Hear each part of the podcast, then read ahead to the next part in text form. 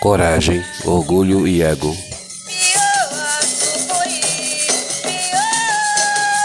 Ser um bandista é um ato de coragem ou não, pois muitos, por covardia, negam que praticam ou frequentam a Umbanda. Assumir-se um bandista com orgulho é quase um ato de rebeldia. Então, quando estudamos a história das religiões, descobrimos que os maiores avatares iluminados foram rebeldes e corajosos como Jesus Cristo, Maomé, Moisés, Abraão, Buda, Siddhartha, Gautama, Shankara, Ramakrishna, Gandhi, Osho e outros líderes espirituais. Ter uma proposta real de crescimento espiritual implica comprometimento e quantos estão realmente comprometidos com o crescimento espiritual de si mesmos?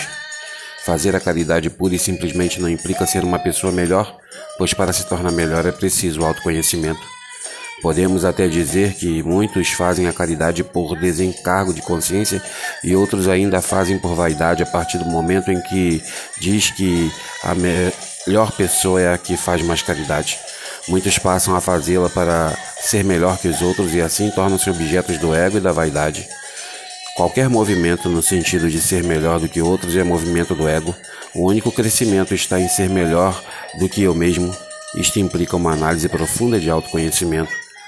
Se podemos aprender com todos, também podemos aprender com todas as doutrinas, filosofias e religiões. Só não podemos perder o propósito de aprender, de sermos melhores. Fazer o bem e não fazer o mal é algo muito simples. Devemos aproveitar a religião para um propósito maior, como nos autoconhecer. No nosso modelo de trabalho espiritual é possível ser um bom médium que tem um dom de incorporação bem apurado, boas comunicações e, no entanto, ser um humano desequilibrado Parece-me que temos supervalorizado o dom em detrimento do ser humano que somos. Não nos interessa se tal pessoa é boa ou não para trabalhar na Umbanda, só interessa se é bom médium. Assim, nós, os umbandistas, nos acomodamos na posição de ir ao terreiro e incorporar os guias para trabalhar e voltar para casa. Desta forma, não precisamos ter nenhum comprometimento com o nosso crescimento interior. A maioria das pessoas acredita que ter crescimento interior consiste em ler alguns livros e fazer alguns cursos. O crescimento começa com identificar os nossos defeitos e procurar caminhos para corrigi-los. Quanto mais comprometidos e sinceros, mais vamos identificá-los e lutar por uma transformação interior. Esquecemos ou não nos Esquecemos ou ninguém nos ensinou que céu não existe fora de nós. Não adianta fazer toneladas de caridade se estivermos desequilibrados internamente, não alcançaremos um lugar bom.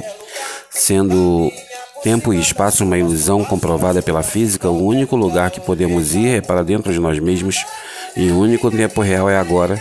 Logo, caridade não leva a lugar nenhum se antes você não for a esse lugar internamente.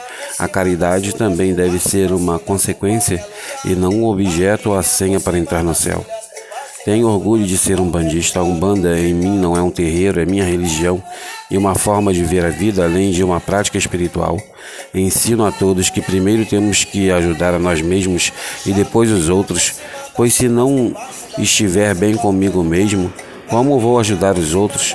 Acredito inclusive que meus guias ajudam primeiro a mim e depois aos que os procuram através de mim. Ajudar a mim neste processo diz respeito a me conhecer melhor, ajudar os outros significa ajudá-los a se conhecer melhor. O propósito maior da religião deve ser de criar condições para a pessoa ter uma experiência com Deus, não apenas estudar regras e doutrinas. Lembro-me de uma historinha de um mestre hindu que afirmava que, graças à religião, tinha perdido tudo. Perdido seu ego, sua vaidade, seus apegos, sua ira, sua inveja e outros. Pois bem, Ainda não perdi tudo isso, tenho ainda muita coisa a perder, mas é fato que a Umbanda me ajudou e muito a ser mais humilde, mesmo porque se não sou mais humilde, eu finjo bem. Truque do ego ou não, eu me sinto uma pessoa melhor e isso é o que importa. Por cima das folhas, por baixo das folhas, em qualquer lugar, o que acabou, acabou. Esse foi o capítulo Coragem, Orgulho e Ego do livro a Umbanda e Umbandista, quem é e o que é, de Alexandre Comino. Minha mãe quando me teve. Um forte abraço. E meu pai gritou na Angola. Ele é bugre, rompe a aurora.